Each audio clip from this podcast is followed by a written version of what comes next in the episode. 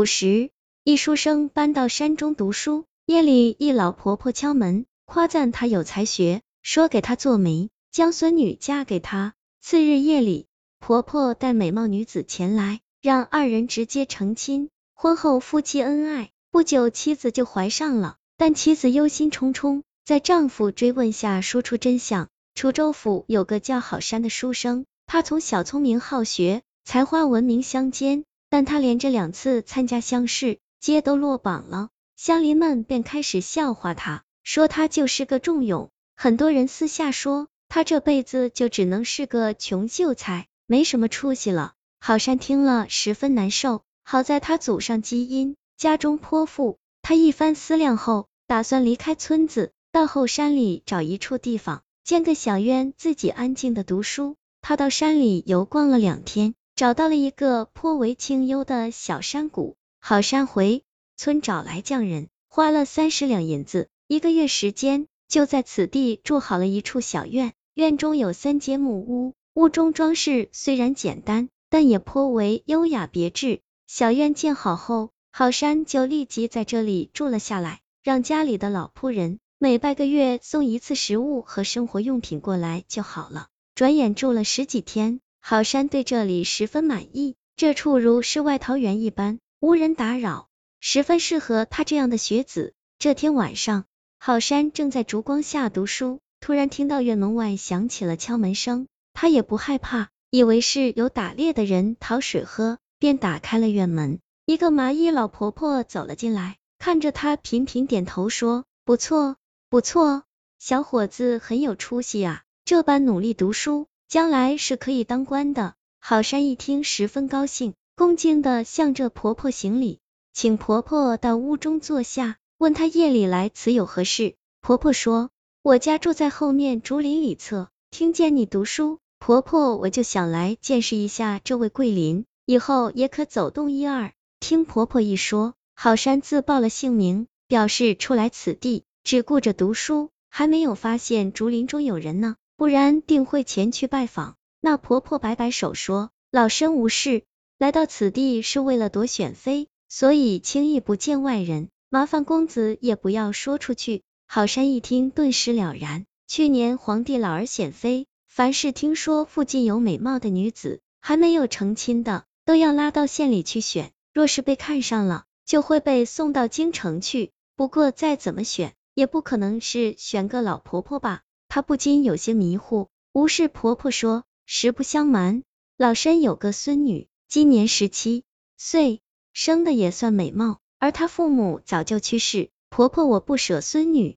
才带着她隐居到此的。好善听婆婆这样一说，便完全明白了，表示自己绝不会说出此事的。婆婆笑眯眯的看着她说：“公子呀，你可有娶妻？”好山连忙摇头，说自己现在读书，等将来功名有成，再考虑婚姻大事。婆婆却面色一正，说：“公子，话不能这样说。成家立业、娶妻生子，这是不分先后，而是讲缘分的。我看你读书踏实，又颇有学问，对你很满意。我有意将我那孙女月娥嫁给你，你可情愿？”好山听了一怔，这婆婆竟然说起眉来了。不过，她刚才听那婆婆说，此女虽然美貌，但毕竟没有见过，不知是否真的。婆婆看出了她的疑惑，说：“放心，我那孙女不说比天上的嫦娥漂亮，比皇宫里的王妃也是不差分毫的。你若同意，就点个头，我明晚带她来与你相会；若不同意，咱们就再也不见了。”郝山听了心里发痒，连忙点了头。那婆婆又喝了几口茶。就告辞离去了。第二天夜里，天刚黑不久，那婆婆就带着一个美貌少女来到了院子外。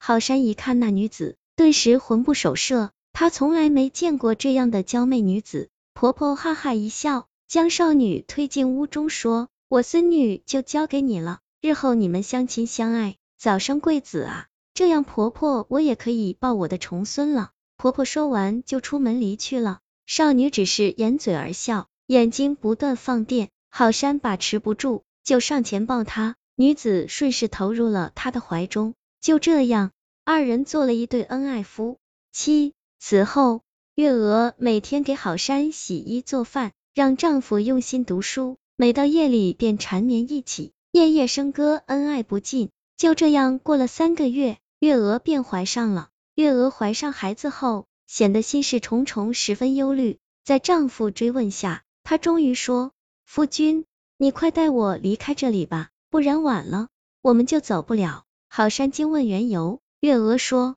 实不相瞒，我是狐仙，而那个吴婆婆其实是一个老鬼。吴婆婆有一个鬼孙子，当时在吴婆婆的威逼下，我被迫嫁给他那鬼孙子。可在一起三年，无法生出孩子来，吴婆婆便用此计想借你的重。”然后还要害死你。如今我已爱上夫君，你比那鬼小子能干百倍，我不忍你因此受害。郝山听了大惊失色，第二天一早就忙带着妻子回村。回村后还觉得不安全，就到县里买了一套院子，夫妻俩在这里生活着，所幸平安无事。后来月娥生了一个健康的胖儿子，两年后郝山去参加科举，也中了举人。一家人其乐融融，鬼婆婆看起来和善可亲，但实际险诈异常，另有害人阴谋。所幸好山本领不错，最后让狐仙爱上了他，不然很可能小命不保。